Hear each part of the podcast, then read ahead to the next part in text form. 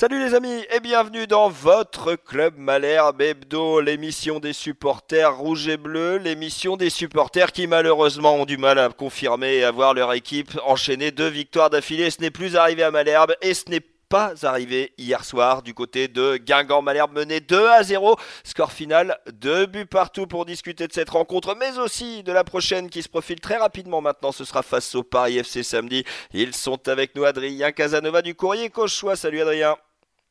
Bonjour Sylvain, salut à tous. Salut à toi Christophe Lécuyer d'RMC Sport, c'est un plaisir de t'avoir avec nous.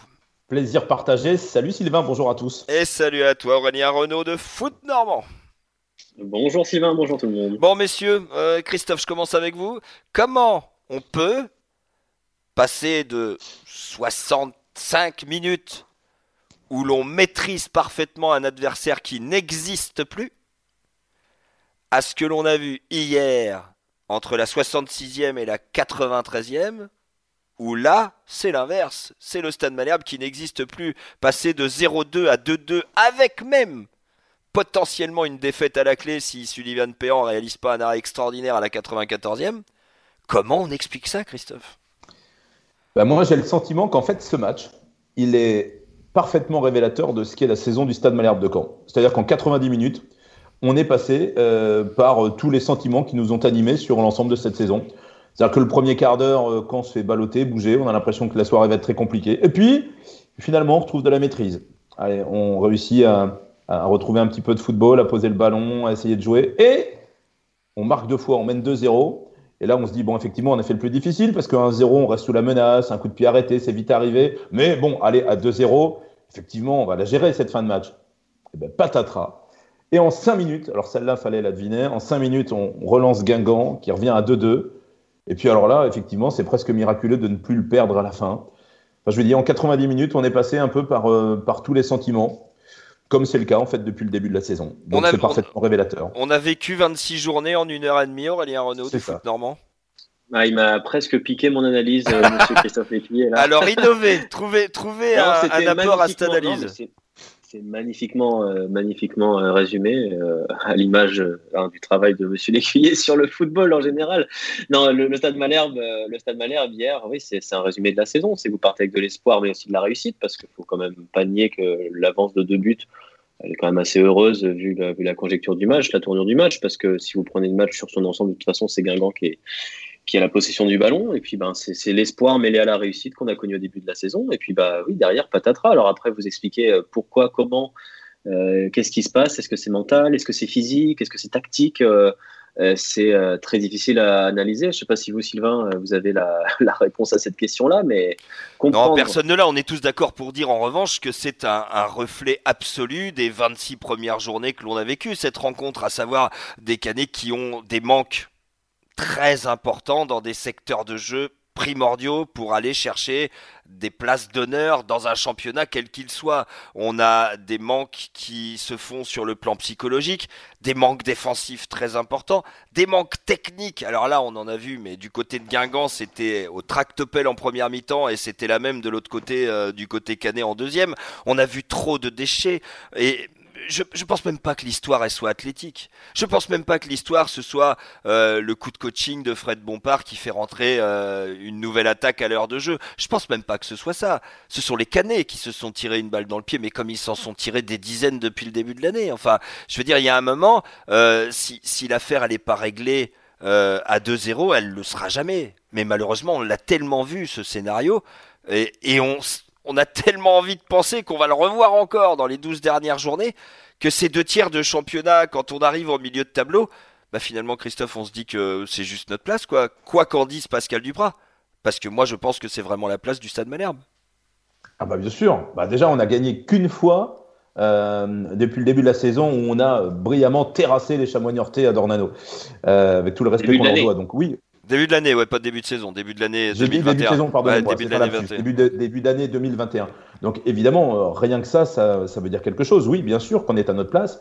Et euh, alors je suis pas toujours, euh, je partage pas toujours les analyses de Pascal Duprat, mais je me souviens qu'il a dit récemment après un match, mais c'est les équipes du haut de tableau, quand elles sont menées au score, elles réussissent parfois à inverser les tendances. Nous, on n'y arrive pas ou pas assez. Les équipes du haut de tableau, quand elles mènent 2-0, elles ne sont pas rejointes. Bah nous, on se fait rejoindre. Et ça se répète. Donc euh, voilà, j'entends les analyses de Pascal Duprat sur le déchet technique. On se complique trop la vie, on ne fait pas les bons choix. Euh, à un moment donné, bah, quand ça arrive une fois, mais quand vous répétez ça, euh, ce constat-là à tous les matchs, bah oui, ça témoigne de quelque chose, c'est qu'on est à notre place, clairement. Le Stade Malherbe peut pas espérer mieux dans ce dernier tiers de championnat, Aurélien? Bah non. non, c'est simple. Regardez, hier soir, vous étiez contre Guingamp. Si, je me trompe pas, c'est l'équipe du championnat qui a le moins gagné cette saison. Ils sont à 4 ou 5 victoires, autant que Châteauroux, je crois. Donc déjà, euh, vous devez perdre ce match contre eux. Il me semble, si vous ajoutez euh, les cinq derniers ou les quatre derniers, les quatre derniers, on va prendre Guingamp, Chambly, Pau et Châteauroux. Euh, soit vous perdez, soit vous faites match nul contre ces équipes-là. Alors déjà, si euh, c'est un peu le même constat qu'avec le Havre, si ces équipes-là posent problème, à quel moment vous pouvez avoir de l'ambition pour aller bousculer ceux qui sont solidement en haut, que ce soit Auxerre, Grenoble, Toulouse? Je parle même pas des Quel est le rôle de Pascal Duprat, messieurs, dans cette gestion des matchs contre les équipes de bas de tableau de dernier tiers de championnat. Parce que lui, le premier, avant ce déplacement à Guingamp, il dit on est nul contre les équipes qui sont dernières du championnat. C'est quoi son rôle là-dedans, messieurs? Quand on est coach et qu'on a cette analyse, qu'est-ce qu'on fait pour inverser la tendance, Christophe? Bah, moi, c'est ce qui me déçoit un petit peu. Vous voyez, alors évidemment, Pascal Duprat, bon, c'est un discours, hein, c'est de la com, mais quand il redit encore hier soir, non, mais de toute façon, ne cherchez pas, c'est de la faute du coach, tout ça. Non, euh, ça c'est façade. ça c'est du discours évidemment. C'est les grandes années Franck Dumas, Christophe, qu'on a connu vous et moi. C'est enfin on est dans le on est dans le spectacle. Mais, mais au-delà du spectacle, quand on quand on ferme la porte. Ben justement, c'est là-dessus qu'on l'attendait quand même, Pascal Duprat. On sait tous qu'évidemment, euh, c'est pas euh, encore une fois, hein, mais que le le respect que j'ai pour lui, mais c'est pour le coach qui fait le mieux jouer son équipe. C'est pas avec le coach Duprat qu'on assiste au meilleur foot et tout ça. Ok, mais on, l'attendait quand même sur ses qualités de meneur d'homme, sur sa capacité à, comment dire, à faire en sorte que cette équipe elle soit capable de se transcender, à éviter les matchs pièges, à se révolter, voyez, à mettre de l'orgueil. Euh, et on n'y arrive pas. Contre les derniers, on n'y arrive pas. Il le dit lui-même. Alors, il en fait le constat, mais le constat, il est implacable, c'est du factuel. Mais on pensait que, qu'au moins, lui, il avait cette capacité à trouver ces solutions-là. Et c'est là-dessus qu'il me déçoit un petit peu. C'est que même dans ces périodes-là, on a l'impression que les démunis, n'y arrivent pas. quoi. Même déception pour vous, Alien sur Pascal Duprat, oui, évidemment, parce qu'il arrive en plus dans un contexte la saison dernière où euh, effectivement on croit qu'on peut pas être au plus bas. Alors je dis pas qu'on est au même niveau que l'année dernière en termes de jeu et en termes de contenu, mais on attendait un rebond, on attendait quelque chose, on attendait une réaction. Euh, euh, je, pense que si les choses ne s'améliorent pas, et j'ai pas l'impression que ça prenne ce chemin, que le Pascal, le, Pascal, le chemin de Pascal Duprat et le parcours de Pascal Duprat à la tête du Stade Malherbe, il sera rapidement oublié, malheureusement. Moi, ce qui me déçoit, c'est on l'a vu arriver en octobre 2019, Pascal Duprat, et ses premiers mots, ça a été, rappelez-vous, euh, on était tous dans cette salle de presse ce jour-là, ça a été, euh, je veux prouver que je ne suis pas qu'un entraîneur de coups, que je suis un entraîneur bâtisseur. Est-ce que deux ans plus tard, un an et demi plus tard, on peut aujourd'hui dire bah, qu'il reste un entraîneur de coups, Pascal Duprat, quoi qu'il en dise lui-même, Aurélien? Sur le, côté bâtisseur, ça dépend ce que vous entendez par bâtisseur, ça dépend ce qu'il entendait par bâtisseur. Ah bah sur le jeu, euh, sur le jeu, sur le jeu, il avait un projet de jeu extrêmement précis, il nous l'a développé, on ressortira les bandes en temps voulu euh, pour euh, pour qui pour qu'il puisse justement lui expliquer quel progrès il a vu. Aujourd'hui, est-ce qu'on est tous d'accord pour dire que les progrès, bah, moi j'en ai pas vu dans l'équipe Fagnon, j'en ai pas vu. En revanche, j'ai vu 6, 7 jeunes qu'on n'aurait probablement pas vu sortir sans Pascal Duprat. Encore une fois, encore une fois, c'est l'analyse que j'ai, c'est que c'est la capacité qu'il aura eue et c'est là qu'on va lui, tirer ce mérite-là, c'est d'avoir fait confiance à ces jeunes euh, qui commencent petit à petit à s'ancrer là et on l'a déjà expliqué dans des émissions antérieures, qui représentent à coup sûr l'avenir du Stade Malherbe. Est-ce que l'avenir de ces jeunes au Stade Malherbe, ce sera toujours avec Pascal Duprat, ça en prend pas la direction. Ah, bah, on peut même dire... que ça n'en prendra pas la direction. Enfin, non, là, non, voilà, là, ce serait secret de police. Oui, mais non, mais en fait, là, il faut être un peu. Oui, ben, on pourrait, on, on, pourrait être famé que je vous dirais exactement la même chose. C'est-à-dire que non, il ne sera pas du voyage de la saison prochaine et, et il a sorti ses jeunes et personne ne lui enlèvera ce mérite. Ça, on est tous d'accord.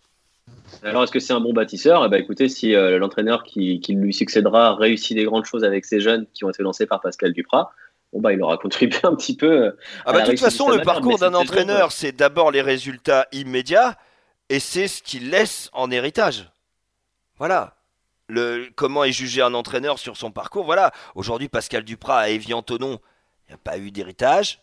Euh, à Toulouse, il y a eu un héritage très compliqué. Aujourd'hui, à Caen, qui aura-t-il comme héritage?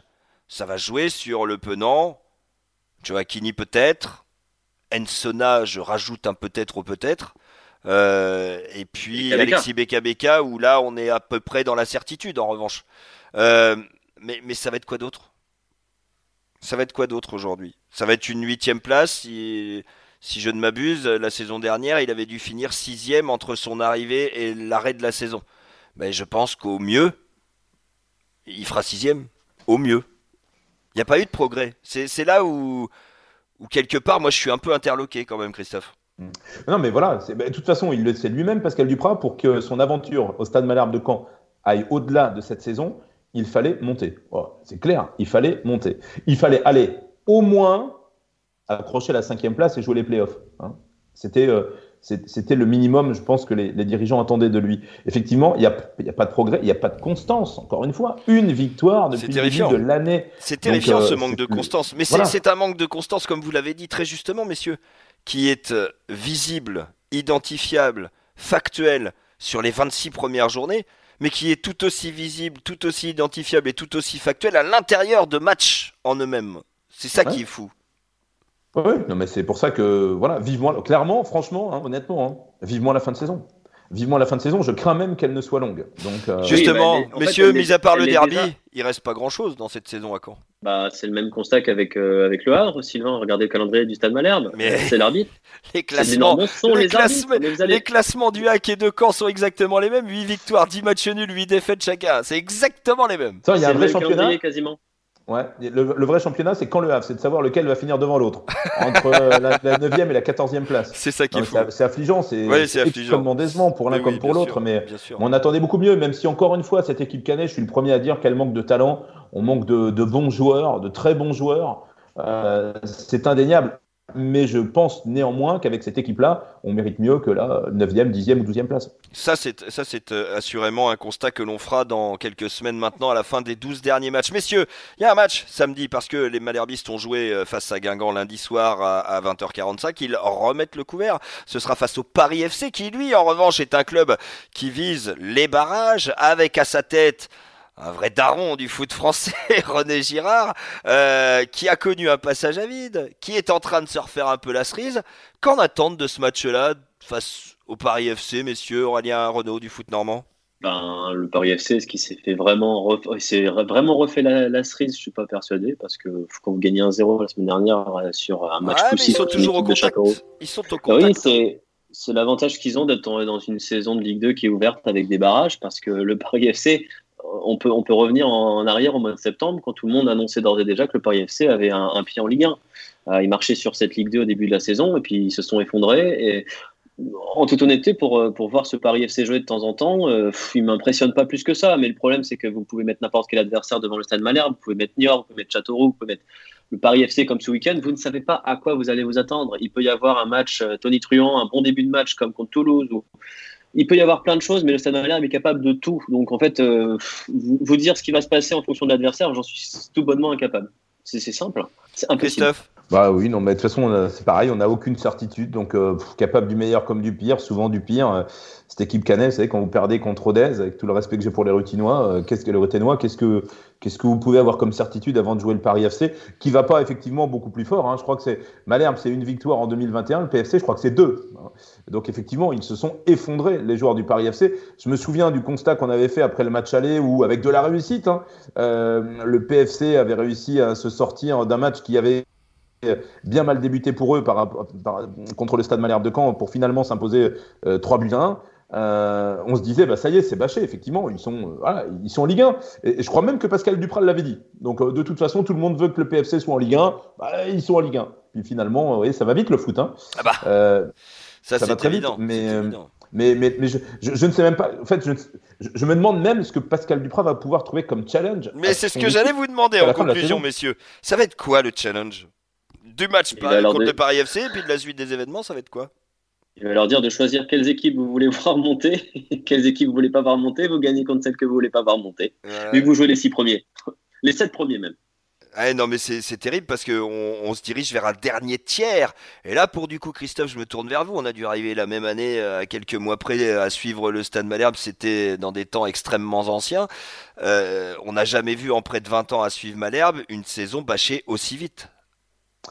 Non, mais c'est ça, et c'est vraiment dommage parce que on a l'impression que c'était hier ce derby disputé à Océane, cette victoire face au Havre, et là on se dit, euh, voilà, en plus je me souviens, le club avait réalisé je pense qu'on a tous regardé un magnifique film, euh, vu de l'intérieur, la préparation du match, le discours du coach, des joueurs, Anthony Gonçalves, enfin, et on a le sentiment qu'au-delà de la victoire, on se dit, il, y a il se passe quelque chose dans le groupe, quoi. Il se passe quelque chose, euh, on est capable ah, de le faire. À ce groupe, il n'y a rien à en dire. Hein. Il a toujours eu un vrai état d'esprit. Ça, on ne pourra jamais lui enlever. ils, se sont toujours arrachés, les gars. Par contre, c'est trop, trop, de lacunes, beaucoup trop de lacunes. Bah oui, je, mais je comprends pas comment on a, on a, on a pu quand même s'effondrer en si peu de temps. quoi. Euh, c'était pas au mois, c'était pas au mois d'août qu'on a joué le Havre, vous voyez, c'était en, fin d'année 2020 et, et, encore une fois là, on, est, on était dans la roue. Quoi. On pouvait au moins espérer, au moins se mêler, au moins à la lutte. Là, euh, et, et, encore hier, malgré vous voyez, ce constat implacable d'un point de vue comptable, hier soir, vous vous dites encore, allez, si on gagne à Guingamp, et si non, mais, tu gagnes à Guingamp, tu bats le PFC dans la foulée, tu reviens à 4-5 points d'OCR, bon, pourquoi pas? Exactement. Mais là, c'est. Alors, il y, a, le, le, constat comptable, et puis il y a le nombre d'équipes qu'il faut maintenant dépasser pour y arriver. Et c'est vrai non, que là, mais non, mais là, c'est plié. Les huitièmes, c'est compliqué. Il faut miser sur euh, Sochaux, PFC, Auxerre, euh, voire Grenoble. enfin, ces équipes-là, pour, pour moi, sont beaucoup plus constantes et on, on, ne pourra plus les rattraper. Évidemment que c'est bâché parce qu'il faudra réussir, entre parenthèses, à faire trois victoires de plus que toutes ces équipes-là sur 12 matchs seulement. Aurélien, c'est bâché. Ah oui, mais non, mais oui, c'est bâché. Vous cherchez un enjeu, Sylvain euh, Allez-y. Ah bah donnez-nous en un. un, dernier. un dernier, un dernier. Il faut battre Fabien Mercadal à domicile. Ça, ça va compter. Ah bah voilà, il va rester donc Le Hack et Dunkerque. Et Dunkerque, voilà. voilà. Et eh ben avec ça, on sera sorti. Messieurs, rendez-vous évidemment samedi soir sur tendanceouest.com pour suivre ce camp Paris FC. Parce que quoi qu'il arrive, on s'amusera bien aux commentaires de cette rencontre on prend l'antenne euh, sur tendanceouest.com et tout le digital Tendance Ouest à partir de 18h55. Et puis il n'y a plus, et c'est beau, uniquement que la Ligue 2 dans le paysage footballistique. Eh bien non, la Nationale 2 va reprendre et on en parle maintenant. Le foot en Normandie, c'est maintenant sur tendanceouest.com. Et oui, c'était la nouvelle. La Nationale 2 reprend. Alors ça planait dans l'air depuis quelques temps. On sentait évidemment un petit frémissement depuis le retour de la Coupe de France. Ça y est, on le sait depuis quelques jours. Le FC Rouen, le Stade Malherbe de Cambé et l'US Grandville vont avoir droit de retrouver le terrain. On commence par le FC Rouen très ambitieux au demeurant dans euh, cette Nationale 2 avant la mise en sommeil du championnat. Adrien Casanova du Courrier Cauchois, euh, il en dit quoi David Giguel de cette reprise?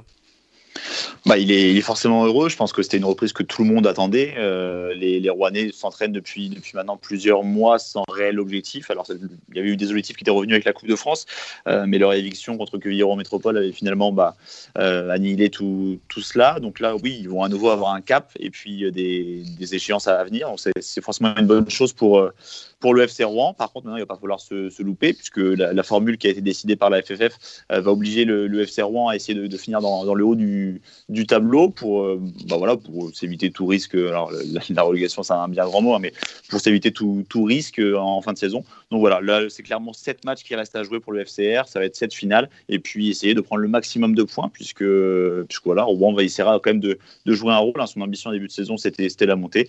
Donc voilà, ils voudront, ils voudront jouer un, un rôle. Et voilà, ils vont, tout donner pour, euh, pour essayer de finir le plus haut possible. Aurélien Renault de foot normand, l'US Grandville, de l'autre côté de la Normandie, reprend aussi. Alors, peut-être avec des ambitions moindres que celles des Diables Rouges. Bah, des ambitions moindres, oui et non. Déjà, les deux équipes, elles vont se rencontrer. Donc, euh, l'écart qui est en ce moment au classement, c'est un point en faveur de Grandville, mais un match en avance sur le, FC Rouen pourrait se, jouer, se décider en tout cas et s'annihiler sur cette rencontre-là.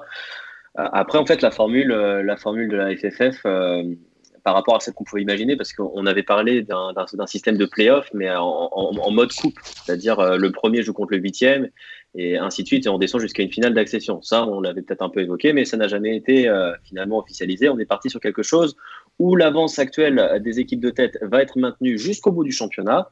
Pour le FC Rouen, c'est le même nombre de matchs que le leader, le Saint-Privé Saint-Hilaire FC, et vous vous retrouvez avec 10 points de retard, 10 points à combler sur une fin de saison où vous allez essentiellement jouer des équipes de haut de tableau dans un championnat qui sera plus homogène que jamais. J'ai l'impression, en tout cas en, tant qu'observateur, que 10 points à reprendre sur Saint-Privé-Saint-Hilaire, c'est compliqué. Et qu'en plus, si Saint-Privé-Saint-Hilaire euh, s'effondre, vous avez euh, la, lutte euh, avec Châteaubriand, qui est juste incroyable en ce moment parce que leur parcours en Coupe de France est exemplaire. Ils viennent de sortir les herbiers. J'ai l'impression qu'en fait, Grandville et Rouen vont partir de trop loin sur le nombre de matchs qui, qui va rester à disputer. C'est-à-dire, si je ne me trompe pas dans mes calculs, c'est 13 pour Grandville, 14 pour Rouen. C'est trop loin pour vous. Adrien Casanova, vous êtes d'accord avec ça? Tout à fait, ouais. Je pense que l'écart est aujourd'hui trop important. Euh, il, reste, il reste peu de matchs au final. Enfin, il en reste beaucoup, mais, mais face à des concurrents qui vont être, oui, sur la deuxième partie de saison, si le Rouen arrive à finir dans les huit premiers, qui vont tous jouer le, haut du tableau, ce sera des matchs à chaque fois accrochés. Ça va être difficile d'aller chercher uniquement des, victoires. Euh, ça va être, ouais, je pense que ça sera très compliqué pour, pour le FC Rouen.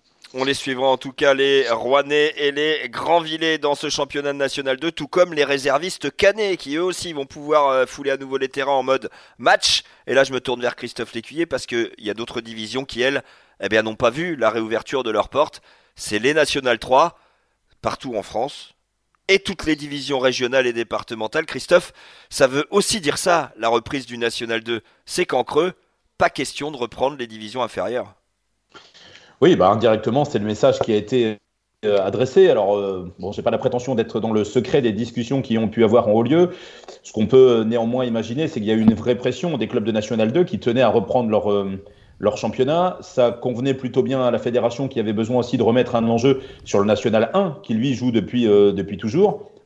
Or, si effectivement il n'y a pas de, de, championnat national 2, ça veut dire qu'il y a des clubs de national 1 qui vont pouvoir le finir en roue libre, parce que ça signifie pas de relégation de national 1 en national 2. Donc pour qu'il y ait des relégations, il faut, évidemment que le N2 puisse reprendre son championnat. Alors vous allez me dire maintenant, c'est le même mécanisme. Si le N2 reprend, il n'y aura pas de descente de N2 en N3 si le N3 reprend pas, évidemment. Mais non, mais la question elle est là, messieurs, parce qu'on a tous évoqué des poules d'accession et des poules de relégation dans les groupes de N2, mais finalement il n'y aura pas de relégation tel que c'est parti. Ah ben si le N3 reprend pas, je vois pas comment il peut y avoir des relégations parce que vous allez inévitablement euh, mettre les, groupes de N3 en surnombre la saison prochaine. En fait, la division balance, c'est la Nationale 2 qui est le plus proche du, professionnalisme. parce qu'on va pas se mentir, tous les joueurs sont sous contrat et vivent du football. Bien sûr. Quelle qu'en soit la somme, mais ils vivent tous du football. Euh, donc on a mis la division bascule ici pour se dire, on va comme ça produire les descentes de National 1 comme elles doivent être faites compenser simplement par des montées de National 2. C'est ça l'idée? Je pense que c'est ça l'idée et je pense que ça correspond aussi évidemment euh, à la volonté du, président Le Gret de, relancer euh, le championnat national 2 pour euh, donner une suite favorable aux requêtes justement de ces clubs de N2. Et d'après ce que j'en sais, ça résulte aussi de la discussion qui a pu avoir lieu entre le président Le Gret et le chef de l'État Emmanuel Macron, chef de l'État qui aurait dit en substance à Emmanuel Le Gret, je veux bien faire un effort, ok, sur le côté, les joueurs de N2 sont entre guillemets des joueurs professionnels ou pseudo-professionnels, mais ne m'en demandez pas trop dans le contexte actuel, n'allez pas jusqu'à me demander de vous donner un feu vert pour reprendre les matchs de N3, de régional et les matchs bon, on va pas se mentir, on va pas se mentir, messieurs. Les matchs, ils, sont pliés à partir de quelle date euh, Toute éventuelle reprise, c'est d'ores et déjà plié pour la N3 bah, et en dessous?